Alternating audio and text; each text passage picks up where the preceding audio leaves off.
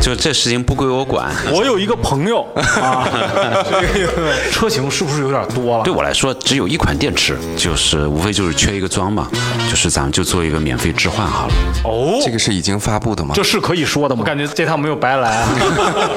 然后你不是说充电？你说这电不一样，我得加核电。在八百伏框架下充电变得足够快的时候，那换电的意义在哪？我管它叫分布共享式增程器。我做的这么好，你们为什么不知道？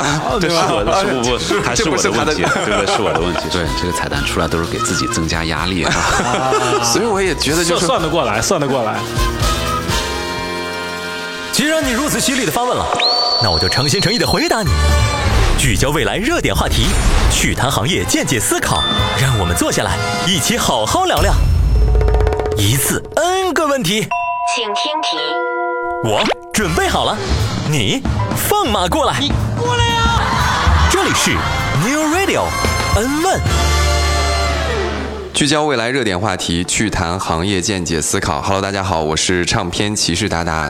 那今天呢，是我们邀请李伟龙对话沈飞的第二期节目。那其实，在上期，呃，沈飞给我们算了很多笔账，也让我们理解到这个，其实不管是换电补能，我们在做这么多的这个铺设设施的这个背后，其实都是一笔非常严格、很紧密的一些账目在里面。还有就是我们上期节目其实是通过一些伟龙微博下面热心粉丝的留言，吃瓜群众，吃瓜群众，哎，串起了整期节目，以我的口吻提问了出来。那我觉得这个火药味儿还不够，因为邀请过来你就是要跟沈飞你们俩来对话一下所以接下来你有什么特别关心的问题，对吧？当然你也可以借粉丝之口来提问一下。我有一个朋友，无中生有是三十六计中的第七计。经典的，我有一个朋友，我有一个朋友无中生有。呃，其实上一期嘛，感觉整个这个沈飞一直在帮我们算账，对吧？我们其实作为这个吃瓜群众啊，我们也帮这个未来算算账。首先就是，呃，我觉得车型是不是有点多了？就是那些没有必要的车型，就过于细分的车型，是不是太细了吧？这个是沈飞的就是要回答的问题吗？就这事情不归我管，那我走。可以说，但但是呢，我都带着诚意来了，对对对对对，但是我我们的思考呢是这样，就是因为未来我们的这个叫使命是创造愉悦的生活方式，然后做高端的这种电动车。那么在高端电动车这个领域呢，就是细分的需求还是蛮多的。呃，虽然说可能有的车型每个月卖的多一点，有的可能卖的少一点，但是呢，它每个车型都有自己固定的一些用户，车型多没有错，就是我们需要努力的是不断的去提升自己的能力，把每一款车型都能够让喜欢这款车型的用户都能够了解到。嗯，对，这个是关键。就是让这个喜欢的用户了解到，其实主要是我们的工作嘛。我们也感觉已经非常尽力了是吧让用户去了解到这个车。但问题就是，比如说我们的一些车型，它是过于细分，比如酷配的这个 SUV 的造型这些，它本身就是一个偏小。就比如你像宝马的 X 三它肯定就是不如 X 四卖的多嘛。但对啊宝马它做的多，是因为它它它主要卖的多嘛。体量大但问题是我们现在就现在这个环境下，就是这个友商一直在对吧？我们每周都要发个这个销量去证明一下，但是这种时候我们难道不应该就比如留一些看起来表现非常好的车，或者说留一些，我觉得留一个呃旗舰车型，留个 ES 八，然后剩下留两个卖的好的 ET 五、ES 六。没事呀、我觉得就是确实有一些车型是特别受用户喜欢的，对吧？你比如像刚刚上市的全新 ES 八，还有我们的叫多边形战士 ES 六，对不对啊？但是我觉得刚才提到宝马什么的，其实宝马、奔驰的车型肯定比我们还要多多了。就是核心，我觉得还是我们不断的去提升咱们自身的组织能力，然后能够让更多的用户哎体验到他最喜欢的那款车。然后我核心我觉得是这么一个理解。我觉得可能从占比上，每一个车型可能它都有各自不一样的占比，只不过我们现在那个盘子没那么大。比如说我们的呃这个销售量到了一个什么样的地步的时候，可能每一款车它都对对整体的销量会你想，实际上我们的平台其实没有那么多个。你别看有的车型不一样，其实它其实是同一个平台，嗯，对，差别没那么大。嗯，对我来说，只有一款电池，反正都来我这儿充电就可以了。都来我这儿充，都来我这儿换。对，而且我也挺想补充一一点，就是我们在呃准备节目的时候聊到一个小话题，就说到了上次请小特叔叔来，他买未来很偶然，是因为老婆逛呃商场的时候刚好有一家牛屋啊、看到了一款这个颜色很喜欢的 ET 五就买了，然后体验了换电之后，小特叔叔自己订了全新的 ES 八。刚才问了你也是这样，明明是给这个丈母娘要买一个全新 ES 六。对吧？那现在提了车之后，自己其实也有一些想法，是不是自己也可以选一辆车？我觉得这个就是相当于某一层面上回答了这样的一个问题。对你会选择一个自己适合的车对吗？，我觉得既然准备做高端的这个市场，还是要满足个性化的需求。嗯就我觉得这个还是蛮重要的。但这个确实做起来很难。对对，但这个这个就是公司的战略选择嘛，就是我觉得长期去坚持做好自己认同的那个那个事儿就好了。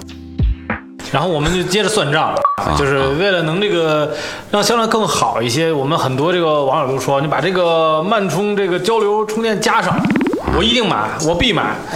那这为什么取消？或者说这件事儿在在您这个算账的过程中，到底有多大的这个动力会两决定去做这件事？其实是两个两个原因吧，就是两个原因。一个原因呢，就是我们在过去很长一段时间，就是从二零一八年交车之后，呃，我们在追踪就是真正用交流桩的情况到底有多少。后来我们就发现呢，除了在加充这个场合用小功率桩吧，就是这个场景特别特别少，真的就很就比例特别低。那后来呢，所以我们就想，其实对于车来讲，我们用的都是电网的交流电，但是车端都是电池的直流电，它无非就是你这个交流变成直流那个设备是装在外面的桩里面，还是装在车内的那个。那么我们想，你放在车上这个东西使用率几乎百分之九十几的时间，百分之九十的用户其实都是浪费的。就这个东西又天天拖着一个这样的，设备，又又重，然后又有又有成本，然后因为我们在观察后台真正用的感觉，那么呢，现在呢，就是我觉得最近。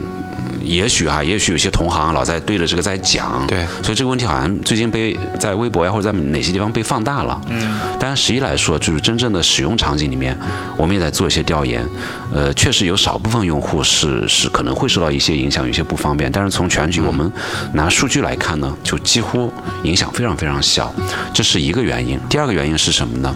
就是也跟 New Power Day 我们要讲那个 V2G 有关。嗯，那么如果将来要做 V2G 呢，肯定是通过直流桩来做的。就是随着咱们国家的电动车这么多，然后光伏风电越来越多，我们相信就是这个 V2G 肯定越来越多。嗯，所以呢，我们觉得呢，就是在车外用小功率的直流来补电。也是一个很常见的场景，所以我们就提供了直流的加充嘛，对吧不？好意思，我需要打断一下，有可能很多正在听我们节目的人啊不了解 V2G 到底是一个什么样的技术。所谓 V2G 就是你车内那块电池，除了能够帮助你出行之外，那么当它停在那个地方的时候，它可以往电网放一些电，嗯，帮助电网去控制自己的电网能够更稳定一点，或者说帮助电网去消纳更多的光伏跟风电，嗯，对吧？那这个其实蛮有价值的。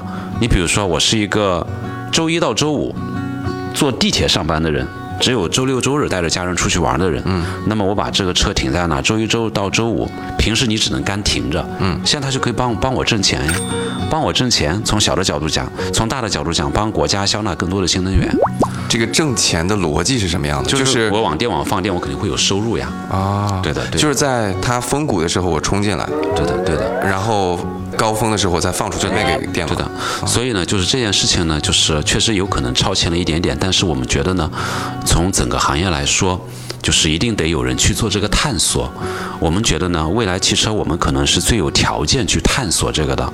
就为什么呢？因为一开始的时候，你全国没有充电网络，那个时候最方便的是什么呢？因为电网到处都有，都是交流电，给你一个。把那个充电机放在车上，你到哪儿把交流电一插，你就能充电了。但是现在我们的这个充电的网络，包括换电的网络，膨胀的非常非常快。嗯。然后你真的在外面用交流桩充电的场景已经很少很少了。嗯。但是呢，别的车企呢，它可能很难下决心去做这件事情。但是未来呢，你看我们铺了全国的换电网络，然后我们又铺了那么多，比如像 Power Journeys 那些旅游的地方，然后我们的目的地充电桩也铺了很多，工作地啊、小区啊等等的。如果我们不去做这个尝试，整个行业再也没有人去做这个尝试了。明白？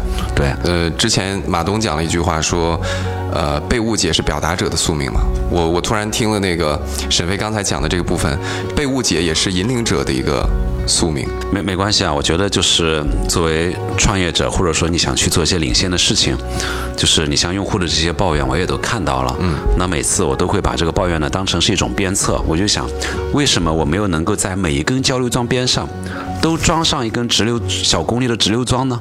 那就我自己跟我的团队按这个方向去努力就好了。我以为你旁边要放个计算器什么，又开始那么算账。放屏幕了，刚才这段放上去，循环播放。算几笔账，算几笔账，算几笔账。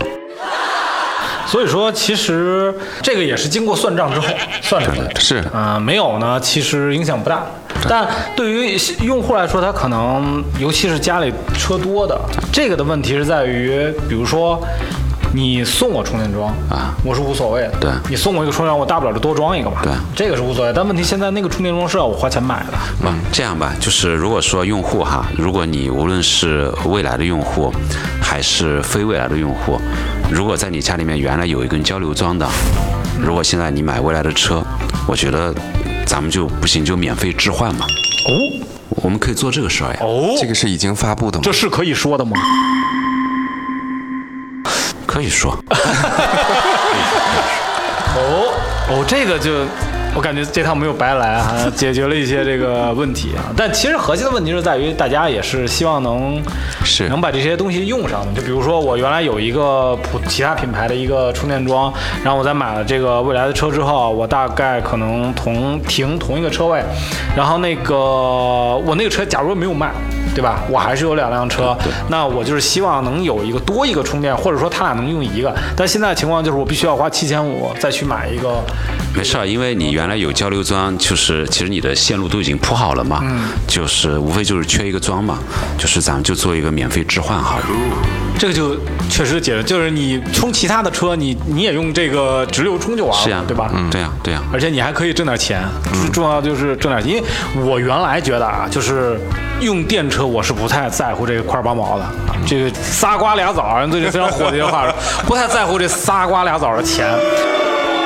但买了之后呢，我感觉这这不是说在不在乎的事儿，是。这是这必须得把这便宜占上。就是我不想平白无故的就损失这部分钱，所以我会设计这个让它就是在这个晚上充电啊，就或者说一定要去找一看看哪个充电的便宜点儿，和去一个便宜的地方充，因为我觉得电这个东西它不像油，比如说我加油，我会考虑加个加九八的，对吧？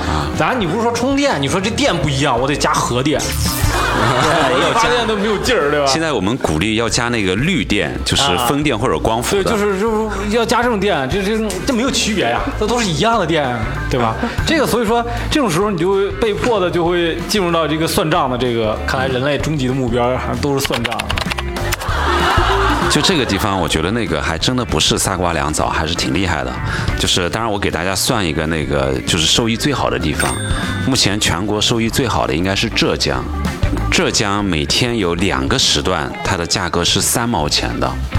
就是我印象中是晚上一一段时间，还有好像是白天的，可能是十一点到一点钟。嗯，如果说你能够在这个时段两个时段把电都充满，在下一个那个电比较贵的时候把它放出来，我一度电差不多能够就是能够挣个挣个八九毛钱。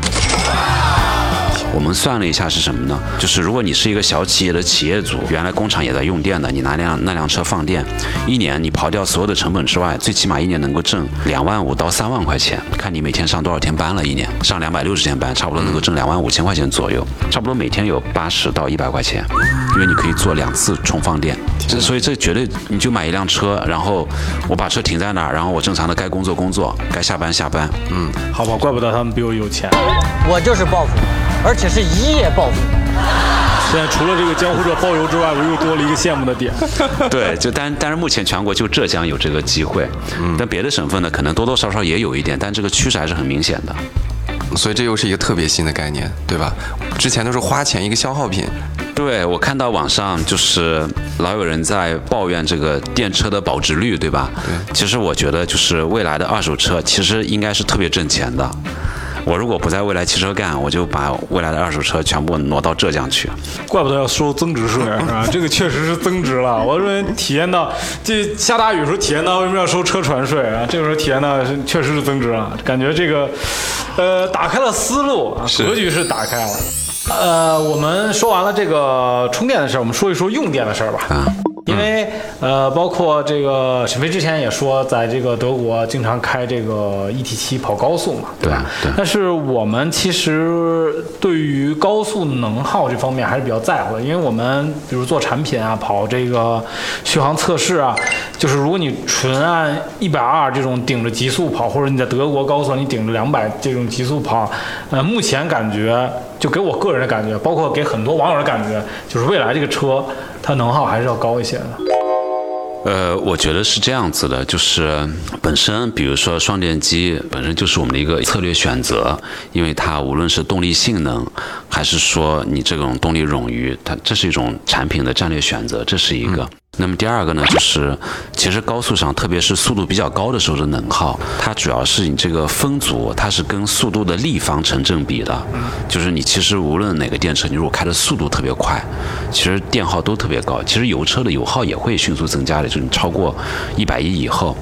所以我现在呢，反正就养成习惯，就是反正我知道前方有换电站，然后基本上是想开多快就开多快，我也不太在意这个。呃，但其实就是比如说你速度快了之后，你你消耗能耗大大多一半部分都是在和风阻做对抗对的对的对的对的其实驱动都是很小的一部分，对的主要的还是在和风阻去做对抗。我我觉得更多的呢，应该是什么呢？当用户在高速上的时候呢，咱们应该非常智能化的识别出来，告诉这个用户，通过车机也好，NoMe 也好，哎，我下面的续航情况是什么样子的？你应该到哪里去去充电或者换电？嗯，这样用户的焦虑就彻底没有了。你比如说有一次我印象特别深，春节的时候我从上海往安徽黄山方向开，嗯。然后回来的时候，我觉得四百公里，我我一块一百度电池肯定能够能够到的。可是我开着开着就觉得能耗不对了，然后我想不行，我中间难道要计划外的去换一次电吗？但是那个因为春节嘛，服务区特别挤，嗯。后来到了跟前，我一看进服务区都得排队，别说里面去换电了，我咬咬牙我就走了。走了以后发现，过了杭州，它它那个坡度下来了。一下子就，其实我回到浦东以后，全程能耗跟去的时候其实是差不多的啊啊，但是中间一小段就是我从从黄山往杭州那一段，嗯，一下子心就有点悬，觉得这个能耗怎么这么高呀？然后过了杭州一下，诶，好像又就下来了，嗯，就基本上就这样子，就是其实一百度一下就开了四百公里，所以我觉得它能够更智能化的，就根据你的这种环境、气温、你个人的驾驶习惯，能够准确的跟你交流这件事情，嗯，其实比那个单纯的能耗更重要一点，嗯，这是我个人的感受啊。对，刚才呃伟龙提到这个问题，他说到呃能耗高，可能我们是从焦虑、里程焦虑的这个角度去解答的。那有没有可能有的用户他就是觉得 你的能耗高，是不是在这个部分我要额外付的电费就更多一点？不，可能他们在意的是，就比如说你，你有没有办法关掉一个电机，嗯，就是让整个这个续航里程变得更长一些，或者说能不能单一的整个把整体的这个能耗压下来？就比如说我们说到后面可能会有的，比如现在比较流行的这个八百伏的架构等等的这些东西，就能不能把整个的这个能耗的水平压下来？是他们比较就是对这个，我们其实也在持续去迭代，对吧？你比如说，其实前后双电机它也是在不同的工况之下去分别启动，就是一个电机还是两个电机。然后呢，后面我们自己也会推八百伏的架构。那么推动八百八百伏之后呢，其实电机的无论是重量还是能耗都会下来一点。其实我们都会持续去做这个事情的。哎，那正好说到这个八百伏啊、我们就就顺带这个去问一下嘛，因为现在很多网友也是这个感觉，包括我个人也是觉得，如果说在八百伏框架下充电变得足够快的时候，那换电的意义在哪？对，这里面有一个前提，就是充电足够快，就是 足够快到什么地步？对像像换电一样吗？什么叫足够快？其实它是不可能的。我举个例子，你像现在就是什么叫足够快？核心是电网能够给你那么多电，所以充电它最终的速度其实是取决于什么呢？取决于电池我能不能够以足够快的这个速度来充。第二个，我的这个桩充电桩是否有足够大的功率？第三个是电网，我在此时此刻能不能够提供足够大的功率？它最终一定是这个三者在一起的最小值，决定了这个到底是多少，对吧？你比如说充电，你电量特别低的时候，其实它不能用很大的功率充，然后到快充满的时候，它也得要涓流充电，它只有中间一段。然后桩，反正厂家设计好，如果是大功率，它肯定都会都会那么大功率在那，但核心是电网。你看现在就是我们外面无论是充电站还是换电站，最常见的一个变压器的这个容量是六百三十千伏安。六百三，六百三是什么概念呢？就是你装一根四百八的千瓦的这个这个充电桩，就已经只剩下一百五了。所以就所以你当你两辆车一起在那充的时候，立即就你就没有这么大的功率，分掉了。对，分掉了。你看现在很多友商都是做的是一台变压器下面带四根桩，如果四个用户它是权力是相同的，其实每个用户只有一百五十几、一百六十千瓦、一百五十几千瓦，也就这么一个概念。你当电动车多了，其实大家都是排着队在充嘛，你很可能就是四台车一起充的。你即使是在我们目前的充电站，也有用户讲，哎，我刚刚这个充的挺好的，怎么突然来一辆车，我的功率就被分走了？它是这么一个概念，因为它电网功率是一样的。当然换电无所谓啊，反正我每块电池只要一个小时左右能充满。你来的时候每个人都是，对吧？瞬时满电瞬时你就你就三分钟就换走了。对而且实际上我们在 New Power 里也宣布了，我们一方面三代站可能也能够后面进一步提速，我们所有的二代站的换电速度也会进一步提升的。确实，这个如果单纯从充电这个角度，它是不以人的意志为转移的。就比如说，大家都想白天充，那你不是说我找一个没有人的时间，我夜深人静的时候去享受这个这个四百八十的这个充电的效率？那问题是那个时候你家里睡觉也行啊，你慢充也行啊。是的是是的大家着急的就越着急越凑在一起，然后越是被分，就是好像也没有什么特别好的解决办法。是的，是的，这是一个第二，因为因为真的是电网的容量是有限的，而且就是你充的越快，你像现在凡是做充电的这个友商，应该都没有，只只有我们是可充可换的，对吧？嗯。你如果全是大功率充电，其实对电池的寿命呀等等你有影响。嗯。而好多电动车用户，其实一我觉得有好多咱们可以看到很多老的特斯拉用户，其实已经有这方面的问题出现了。你充的越快。充的越多，其实电池的损耗衰减越厉害。你等到几年之后，你非要去换电池，那个费用是非常昂贵的。是对的。所以说，嗯，现在来看，八百伏的这个东西还是取决于电网。如果电网要也跟着升级，它才能真正意义上实现它现在现阶段在充电这方面的价值。电网其实电网无所谓的，电网其实四百伏跟八百伏对电网来说其实都是很低的电压，实际上它无所谓的。其实，在咱们的这一万伏这一侧。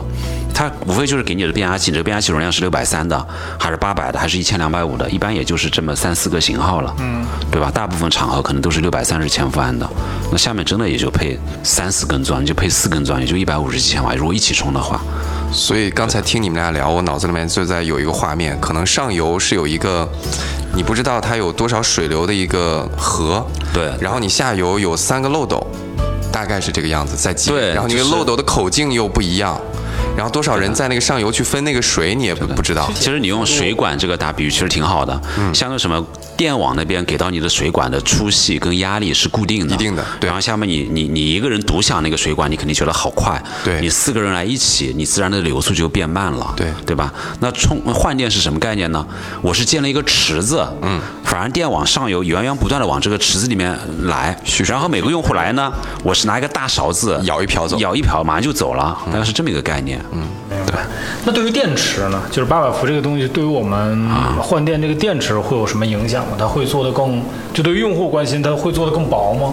或者说它和之前那个呃四百伏的会有什么变化吗？或者说以后他们能想到享受到的服务会有多大的区别？就是对于用户来讲呢，呃，能够感受到的区别可能是这几个，就是第一个呢，呃，确实在充电的场合，就是说在电网功率足够的情况下，你感觉到充电速度呢提升了，因为很多时候其实对于充电的那个限制，它的电流是有限的。嗯。那么如果电压提升一倍，我的充电功率就提升了一倍，这是用户感知到的。第二个呢，就我刚才讲的，就是确实，哎，电机的重量可能变轻了，然后那个损耗也会变小了，就这些是好处。但是实际上，如果单纯从电池包本身来说，其实八百伏的电池包是要比四百伏的电池包同样的容量之下，其实成本是要略微增加的。嗯。啊，对，反正有利有弊。龙哥这边还有什么特别关心的问题吗？啊，我们就是主要其实电池啊或者换电这方面，我们也都关心完了。我们主要是想就是借这个沈博呀去聊一聊，比如友商啊，或者聊一聊我们是怎么看 看看待这个这个现在这个我们会不会上增程啊？我这样问是不是会显得更这个含蓄一些？确实是你的粉丝问的，对我看到了。不是我说的，我一朋友。这这这个决策应该李斌来定，但是按照我的理解哈，应该不会的啊。而且我事实上开始以为，要甩锅了。呃，不会不会不甩锅。那个事实上我们做过增程式，就那个时候在二零一八年我们做移动充电车的时候，当时那个微博上不有很多人哦嘲笑我们嘛，说那个那个板车拉着什么电车走啊，然后什么百公里多少升柴油之类的。嗯嗯。其实那难道不就是一个增程式吗？嗯 我们只不过是把那个别人装在车上的好多好多个小增程器，把它拆下来，把它合并成一个大增程器，做成一个烧柴油的移动奶妈车，嗯，来给大家在那个地方补电嘛。这样用户他也不用整天背了那个增程器。然后还要为他付钱，他只要在自己只有那些去那个地方的用户，他才需要两百八或者三百八一次来用我们这个服务呀。其实那是一种，我管它叫分布共享式增程器，大型增程器。哎，这个名词也是很会起哎。虽然说我记不住是什么意思，但我感觉最终好好像还是未来扛下了所有，就是就是扛下了这个这个把用户的这个增程器背走了，是吧？对，但是话说回来，我觉得呢，就是我站在一个用户心理的角度，特别是从油车用户转过来呢，哎，你如果说我这辆车可油可电，他觉得会心里踏实一点。嗯但是事实上，就是你要从用车的体验，你真正去用了以后。呃，因为我我我们现在家电那个呃整个的充电网络不是百分之八十都是别的品牌用户在充电嘛，嗯，就我们其实后台可以看到的，其实因为增程式车辆，它的用户绝大部分时间它真的是在用电在开的，它不是在用油开的，嗯，那么。对于那些没有加充桩的用户，或者说离开了加充出门了以后，他要用公共充电桩充电的那些用户来讲，他真的好费时间的，体验很差。就是他的充电时间是纯电车主充电时间的两倍，因为它的电池容量小，你跑的里程相当的话，次数就变。次数就多呀，而且它功率又小，充电的功率又小，就充的就特别慢。就刚才你讲那个八百伏怎么样充的很快，对吧？嗯。其实我我讲跟那个电池的中间的段不是有关系吗？我们就会发现呢，很多纯电用户呀，他充到百分之九十到百分之九十五，后面充的很慢的时候，他们就不充选择不充了就走了。嗯。但是很多很多增程式用户，他一定要充满，就他在充电上面要花好多时间。嗯。其实我觉得真的就是，其实时间是最宝贵的。嗯。真真的，我觉得，嗯反正我肯定不会去。嗯。即使斌哥说要做增程式，我肯定是强烈的反对。为什么会来这个问题啊？就因为呃，伟龙下面有一个网友提问到说，你看现在你们搞换电，有的人搞增程，但是你们哎卖不过增程，所以他们就说，哎，你们未来是不是之后也为了销量或者怎么样啊、之后也搞一个增程的车去卖嘛？我觉得那个我会认为是什么呢？还是我们没有把换电做得足够好，并且让所有的潜在用户跟油车用户都知道。我觉得这是核心问题，不是增程器的问题。嗯，增程器解决不了问题。懂了，所以我觉得所以这增程器比不上换电。所以这期节目就是沈飞一直在自我检讨，对吧？我做的这么好，你们为什么不知道？这是我的，是不不，还是我的的问题，对不对？是我的问题，是我的问题。也特别开心啊！今天我们也是用了这么长的时间，好好的跟大家，呃，通过沈飞这种经营管理者的视角去聊了聊，他是怎么去拆解现在大家提到的一些问题的，包括特别开心请到了伟龙，对吧？带着他的这些粉丝朋友朋友朋友啊，朋友啊，你的朋友对提到了这些尖锐的问题，我相信在我们两期节目里面也非常充分的给大家做了一个解答。当然，我觉得更重要的是通过这样的交流有一个相互的了解，而且嗯有一个特别明显的感觉，因为我们这个节目做到了第二期，不管是请到了伟龙还是小特叔叔，就是大家在。没有真正体验过、没有真正使用的时候，你真的心里面一万个问题，或者是真的微博下面的这些问题，都会变成阻碍我去使用这个产品的一个门、一道墙。但是你真的用了之后，好像完全不存在。对的，是这样的。嗯，只有那个用过电车的人跟没有用过电车的，嗯，分别。然后只有换过电的跟没有换过电的区别，就这点，就是对所以就是怎么样让更多的用户去更好的去了解电动车，了解换电。是，所以沈飞当时也是强烈的建议，如果要是大家在试驾的过程当中，呃，跟我们的 fellow 啊试驾的人说，如果要有被用户提到说能不能体验一下换电，那一定要带他去体验。哎，这个地方我我再放一个小彩蛋，就是虽然我们还没做出来哈。我们现在呢是希望用户在试驾的过程中，他在试驾车辆上能不能够用 3D 模拟的方式去体验一下换电？为什么呢？因为现在我们的试驾车辆、试驾车还是蛮多的。嗯，他如果每个试驾用户都去换电的话，为了体验，他影响正常的服务无形增加了一些成本不是增加成本，就是就是真正要换电的用户他会有抱怨。嗯嗯嗯，明白。其实现在，其实我因为每当有用户在微博上面给我留言说你们哪个地方我试驾他都没有让我体验，我都会去调研。后来我去看了一下呢，确实，因为我们越是离牛屋近的换电站。它越是繁忙，因为它都靠近市中心，用户保有量多。嗯，对，所以有的时候呢，他们试驾的车会从附近过一下，让用户看一下。嗯，但是我觉得看跟自己体验是两回事儿。嗯，所以呢，我们在就在想利用我们的3 D 的数字孪生的技术呀，也让用户坐在试驾车上，你到那儿以后呢，进入一个特殊的换电的场景，就虽然你没有真正的换电，但是你从屏幕上能够完全同步的感受这个换电。哦，就我们在开发这个，当然什么时候能出来，我不敢承诺时间，万一万一有跳票，但是我真的真说到这个的在做。功功能方面，还有一个就是之前我看您也在那个，因为最近感觉，呃，沈飞也在高强度冲浪嘛，对吧？在微博上经常也会就互动一些。冲浪男孩你在聊到那个就是换电呃不断电的那个啊啊。这个这个大概会很快时装吗？或者说它它到底是一个这这个这个这个个其实那个这个其实是一个很明显的需求，只不过呢，就是当我们开始换电的时候呢，因为二零一六年左右是同步很多很多事情在做的，大家的电子电器的架构跟换电这边呢没有那边已经做的比较快比较早，换电呢，当时的集中精力在攻克那个就是怎么样去定位呀，怎么样拆装电池这样一些最难的问题，就是遗留下来的，所以呢后面呢我们会去想各种办法升级，我我估计今年吧。今年应该把这个问题解决掉，就是大家去换电的时候应该能够不断电。两个小彩蛋了。对对对。还有一个是那个充电桩，所以每次我们请到未来的，不管是产品专家还是某一个领域的负责人聊一聊，总会能薅点东西回来，是吧？不管是信息也好，还是接下来可能会有的一些小动作、小彩蛋。对，这个彩蛋出来都是给自己增加压力啊。所以我也觉得，就是算得过来，算得过来。对换位到他的这个角度，他从来没有急过嘛，就是永远都是面临到问题，我就理性的算个账，然后啊，这个是吧我今天特别明显的感觉，无论是我带着多火药味儿浓的这个问题，然后抛给沈飞，他都是一种风轻云淡的感觉，在回答了我这个问题。就是为什么这样呢？因为你只能这样子做，就没有选择。因为你现在再建立的问题，我觉得都跟那个二零一八年底那个多少升柴油这个去保障用户出行的那个问题相比，都不如那个那个那个完全就是一些一些无中生有假的这个这个问题。说实话，嗯，对。那现在大家都是，嗯你不管尖锐还是不尖锐吧，大家都是在心平气和探讨一些问题。我觉得这个东西有问题就聊嘛，反正我们有我们的一些思考在内，跟大家一起分享一下，其实挺好的。所以每次我们团局，我觉得都是一个特别好的机会。一个是让像伟龙这样的可以代表这么多正在体验电车、正在感受未来的用户，能够好好的了解一下背后的思考是什么，不管是产品还是我们充换电的逻辑。然后还有就是，呃，请到我们的这个负责人去直面这些看上去非常尖锐的问题、犀利的问题。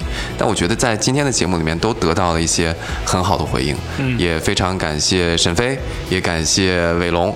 然后我们真的之后再找机会好好的再聊一聊。好的，谢谢，嗯，谢谢大家，谢谢，拜拜拜拜